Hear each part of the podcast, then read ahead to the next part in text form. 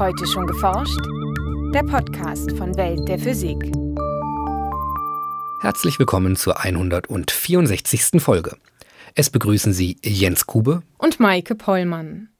Kürzlich nahmen Wissenschaftler in Darmstadt ein neuartiges Mikroskop in Betrieb, das nicht mit Licht, sondern mit Protonen, also den positiv geladenen Bausteinen von Atomkernen, arbeitet. Unser Hauptinteresse ist die Untersuchung von dichten Plasmen, also exotischen Materiezuständen. Und wir beabsichtigen, die genaue Struktur, die Dichte dieser Plasmen zu untersuchen. Sagt Philipp Michael Lang von der TU Darmstadt. Im heutigen Schwerpunkt erklärt der Physiker, wie es mit dem Protonenmikroskop gelingt, sowohl Metalle, biologische Zellen als auch extrem dichte Materie zu durchleuchten. In den Nachrichten geht es um einen zentralen Schritt der Photosynthese, den man nun erstmals abbilden konnte, um einen Spiegel, der die eingestrahlte Lichtfrequenz verdoppelt, und um den von explodierenden Sternen produzierten Staub. Anschließend haben wir noch Veranstaltungshinweise für Heidelberg, Karlsruhe und Regensburg. Hören Sie nun das Feature von Lisa Leander, gesprochen von Michael Büker. Um Strukturen zu erforschen, die mit dem bloßen Auge nicht zu erkennen sind, benutzt man schon seit mehreren hundert Jahren Lichtmikroskope. Das Prinzip dahinter hat sich seither nicht verändert. Eine Probe wird mit Licht angestrahlt, das anschließend durch Vergrößerungslinsen fällt. Auch eine andere Art von Mikroskop funktioniert auf diese Weise. Ein Protonenmikroskop ist im Prinzip sowas ähnliches wie ein Lichtmikroskop. Nur mit dem Unterschied, dass wir statt sichtbarem Licht zur Abbildung Protonen verwenden, hochenergetische Protonen, die es uns ermöglichen, Strukturen und Objekte sichtbar zu machen, die im sichtbaren Licht unsichtbar wären. Sagt Philipp Michael Lang von der TU Darmstadt. Gemeinsam mit einem internationalen Team forscht er an dem Protonenmikroskop Prior, das vor wenigen Monaten am GSI Helmholtz Zentrum für Schwerionenforschung in Betrieb ging. Derzeit ist das Experiment noch in der Probephase. Die Auflösung, die wir erreichen konnten auf Anhieb bei unserer ersten Strahlzeit mit dieser neuen Anlage, liegt bei 30 bis 40 Mikrometern. Das ist schon in den Regionen, wo auch vergleichbare Anlagen in den USA oder Russland hinkommen. Und wir beabsichtigen aber jetzt in den nächsten Wochen noch, diese Auflösung weiter zu erhöhen auf bis zu unter 10 Mikrometern. Eine so hohe Auflösung lässt sich auch mit hochmodernen Lichtmikroskopen erreichen. Das Besondere an Prior ist jedoch, dass die Protonen Metallschichten und andere Materialien durchdringen und Strukturen darunter sichtbar machen können. Außerdem bilden die Protonen keinen kontinuierlichen Strahl, sondern treffen in einzelnen Pulsen auf die Probe. Auf diese Weise lassen sich aufeinanderfolgende Bildsequenzen aufnehmen und die Bewegungen von Objekten einfangen. Ein ganz großes Anwendungsgebiet ist die Materialforschung, wo ich Materialstrukturen auf der Mikrometerskala sehr genau charakterisieren und verstehen kann. Das hilft auch dabei, neue Materialien zu entwickeln, zumal ich sie mir dynamisch bei der Herstellung zum Beispiel anschauen könnte oder auch industrielle Anwendungen bei der Untersuchung von mechanischen Bauteilen, sich bewegenden Motoren und ähnlichem. Die Protonen für ihr Mikroskop stellen die Wissenschaftler aus Wasserstoffgas her, denn die Atome dieses Elements bestehen nur aus einem Proton im Kern und einem Elektron in der Hülle. Die Forscher müssen also nur die Elektronen entfernen, um die Protonen zu erhalten. Anschließend werden die Teilchen im Ringbeschleuniger auf 98 Prozent der Lichtgeschwindigkeit gebracht. Die Beschleunigerrohre sind von speziellen Magneten umgeben. Diese weisen nicht nur einen Nord- und Südpol auf, sondern insgesamt vier magnetische Pole. Deshalb werden sie auch als Quadrupolmagnete bezeichnet. Innerhalb des Beschleunigers dienen Quadrupolmagnete dazu, dass der Strahl nicht auseinanderläuft. Der Strahl besteht ja aus einzelnen geladenen Teilchen, die sich einerseits untereinander abstoßen, andererseits aber auch nie perfekt alle in die gleiche Richtung fliegen. Das heißt, mit der Zeit wird er sich immer weiter aufweiten und ich kann Quadrupolmagnete zur Fokussierung benutzen, um das zu verhindern. Am Ende der Beschleunigerstrecke durchdringt der Strahl die Probe. Die elektrisch geladenen Protonen werden von Atomkernen oder ihrer Elektronenhülle gestreut und verlieren dabei einen Teil ihrer Energie. Hinter dem Versuchsaufbau befinden sich weitere Quadrupolmagnete, die die gestreuten Protonen wie eine Art Linse auf den Detektor lenken. Innerhalb des Mikroskops, innerhalb der Optik können Sie Protonen aussortieren nach ihren Streuwinkeln. Das heißt, Sie können große Streuwinkel einfach rausschmeißen. Das heißt, aus Regionen, wo die Probe sehr dicht ist, kommen dann letztendlich weniger Protonen auf ihrer Bildebene an als aus Regionen mit niedrigerer Dichte. Dadurch erhalten wir einen Kontrast und den können wir abbilden. Im Gegensatz zu Lichtstrahlen in anderen Mikroskopen dringen die Protonen also bis in die Atomstruktur der Probe vor und bilden dadurch die Dichte des Materials ab. Für ihre ersten Tests haben die Forscher auf diese Weise Bilder vom Innern einer Armbanduhr gemacht. Nun wollen sie sogenannte Plasmen untersuchen, In diesem Materiezustand sind Atomkerne und Elektronen nicht mehr aneinander gebunden, sondern liegen als freie, geladene Teilchen vor. Plasmen können zum Beispiel entstehen, wenn Gewitterblitze die Luft im Bruchteil einer Sekunde schlagartig erhitzen. Auch großer Druck erzeugt Plasmen, zum Beispiel im Innern von Planeten. Plasmen sind zum Beispiel im Inneren äh, von großen Gasplaneten vorhanden, wie dem Jupiter, aber auch im Erdinneren, im Erdkern. Diese Materiezustände möchte man natürlich genauer untersuchen und charakterisieren können und dazu möchte man sie eben auch im Labor erzeugen können. Philipp Michael Lang und seine Kollegen benutzen für ihre Experimente dünne Drähte, durch die sie einen starken Strompuls schicken.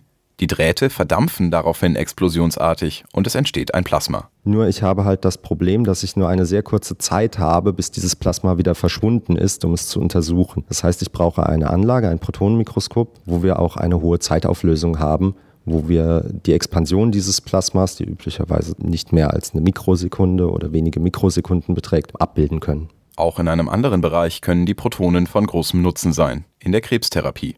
Vor einigen Jahren wurde am GSI Helmholtz-Zentrum ein Verfahren entwickelt, bei dem Patienten mit Tumoren im Kopf- und Halsbereich mit einem Strahl aus Kohlenstoffionen behandelt werden.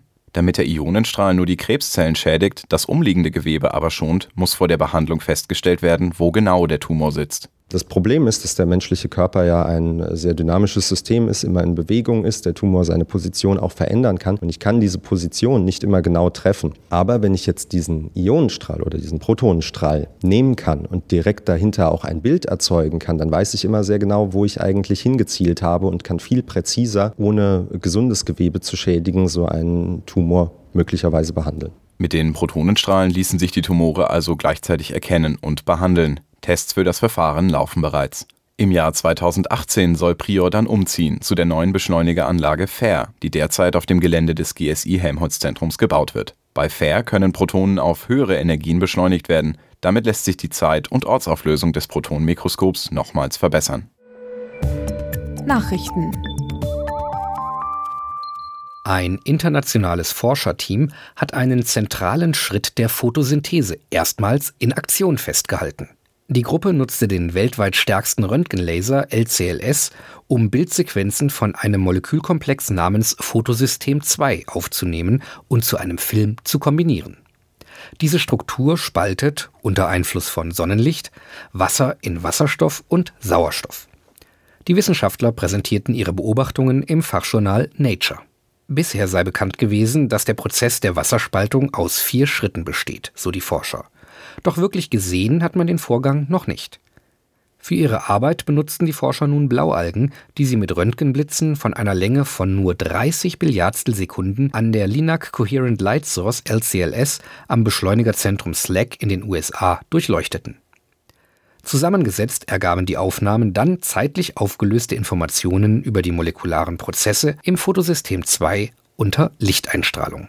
Laser haben sich für viele Anwendungen fest etabliert. Doch nicht für alle gewünschten Frequenzen existieren auch geeignete Lasersysteme. Wissenschaftler haben nun einen Spiegel mit speziellen optischen Eigenschaften entwickelt, der die Frequenz von eingestrahltem Licht verdoppeln kann. Wie sie in der Zeitschrift Nature berichten, lassen sich so auch bisher nicht verfügbare Wellenlängen für Laser zugänglich machen. Der nichtlineare Spiegel ist nur 400 Nanometer dick und besteht aus einer Abfolge dünner Schichten aus Indium, Gallium und Arsen einerseits und Aluminium, Indium und Arsen andererseits. Knapp 100 dieser Schichten, jede zwischen einem und 12 Nanometer dick, stapelte das Team übereinander. Die Fähigkeit, die Frequenz eines Lichtstrahls zu verdoppeln, beruht auf den speziellen elektronischen Eigenschaften des Materials. Weil die Halbleiterschichten nur wenige Nanometer dick sind, können die von den elektromagnetischen Schwingungen des Lichts angeregten Elektronen nur noch ganz bestimmte Zustände einnehmen, was die vom Spiegel reflektierte Wellenlänge beeinflusst.